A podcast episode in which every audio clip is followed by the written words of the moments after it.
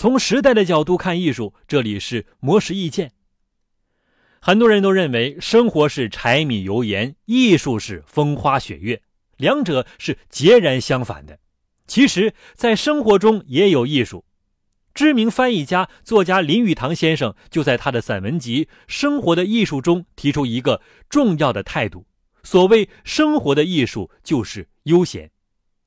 这本书涉及的内容广泛，对品茶、赏花、观雪等生活中的享受行为都进行精雕细刻，塑造出中国人热爱生命并善于享受悠闲的形象。而本书中的重点论述大致可以分为以下三个内容。第一，培养情感和感觉比培养思想更重要。林语堂认为，这个世界太严肃了，人们总是认为思维能力和日常行为息息相关，这样正需要一种智慧和欢乐的哲学作为调剂。他将生物的本真性情视作一种灵心，并表示，人类的灵心从来不是思维推导的结果，而是不可预料的，因此也是可爱的。但是，这并非代表他不相信科学和思维的进步，而是倾向于有理性、温暖的、依靠直觉的思想。只有在这样的情感引导之下，人们才能真正发展自己的生命。第二，中国的哲学注重人生知识而非真理知识。中国人的哲学是把握现实的人生，只关注我们怎样生活。对一切和生活不发生关系的抽象理论都置之不理。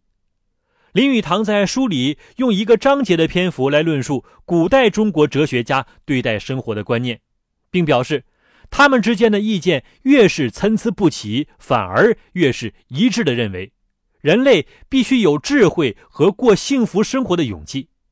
尤其的，如果将孟子的积极人生观念。和老子那种比较圆滑和顺的观念协调起来，就能成为一般中国人所信仰的中庸之道。第三，中国人的悠闲理论，在林语堂看来，经过文学的熏陶和哲学的认可，中国人拥有了一种爱悠闲的性情，而且认为善于享受悠闲的人才是真正有智慧的。不过，林语堂也指出。崇尚悠闲的生活，并非阶级化的，而是平民化的。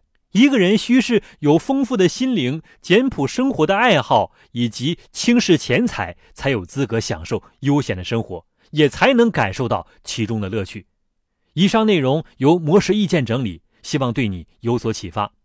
魔石意见每晚九点准时更新。